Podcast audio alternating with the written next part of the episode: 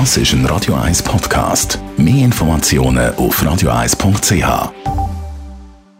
Rund um Tour www.almacasa.ch. Es ist 9 Uhr. Radio 1, der Tag in 3 Minuten. Mit Sabrina Markolin. Die Außenpolitische Kommission des Nationalrates stellt sich überraschend hinter das EU-Rahmenabkommen. Das erklärte Kommissionspräsidentin Elisabeth Schneider-Schneider von der CVP vor den Medien. Mit 16 zu 9 Stimmen habe die Kommission beschlossen, der Abschluss eines Abkommens soll durch den Bundesrat innerhalb Jahresfrist angestrebt werden. Allerdings verlangt die Kommission Präzisierungen. So müsse der Bundesrat Lösungen finden, wie der Lohnschutz auf dem heutigen Niveau gesichert werden kann. Außerdem dürfe die Schweiz der EU in der Frage der Unionsbürgerrichtlinien nicht entgegenkommen. Und die heutigen Rechte der Kantone und Stimmbürgerinnen und Stimmbürger müssten gewährt bleiben. Dass die Außenpolitische Kommission sich so deutlich hinter das EU-Rahmenabkommen stellt, war nicht erwartet worden. Denn die SVP und die SP haben in der Kommission die Mehrheit. Beide Parteien haben sich in den letzten Wochen aber kritisch geäußert. Heute nun aber haben auch die SP-Kommissionsmitglieder das Ja aber zum Rahmenabkommen unterstützt. Das EU-Parlament hat beschlossen, die Umstellung zwischen Sommer- und Winterzeit in zwei Jahren abzuschaffen. Allerdings muss nun auch der EU-Rat dieser Änderung noch zustimmen. Erst dann gilt in der EU das ganze Jahr dieselbe Zeit. Ob es sich dabei um die Sommer- oder Winterzeit handelt, ist noch nicht klar. Die Schweiz als Nicht-EU-Mitglied dürfte vermutlich mitziehen und die Zeitumstellung ebenfalls abschaffen.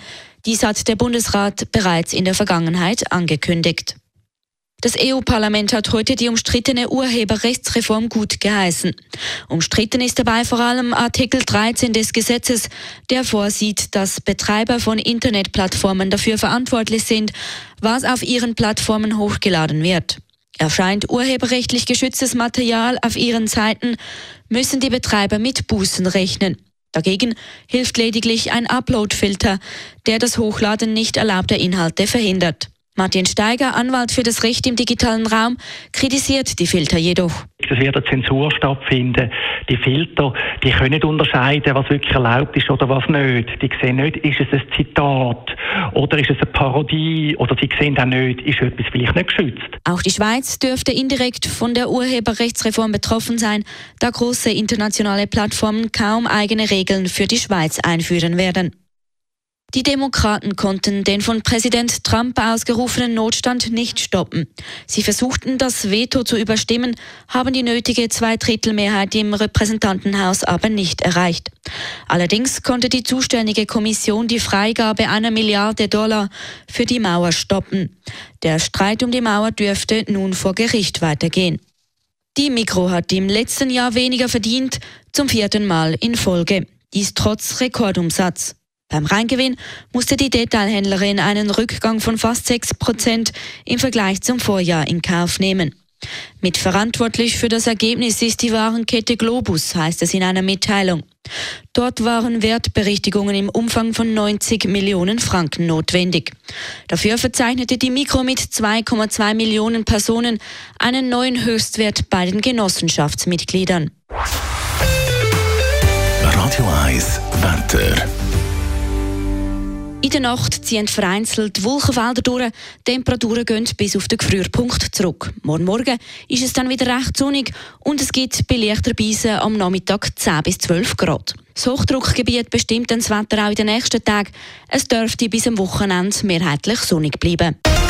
Das war der Tag in 3 Minuten.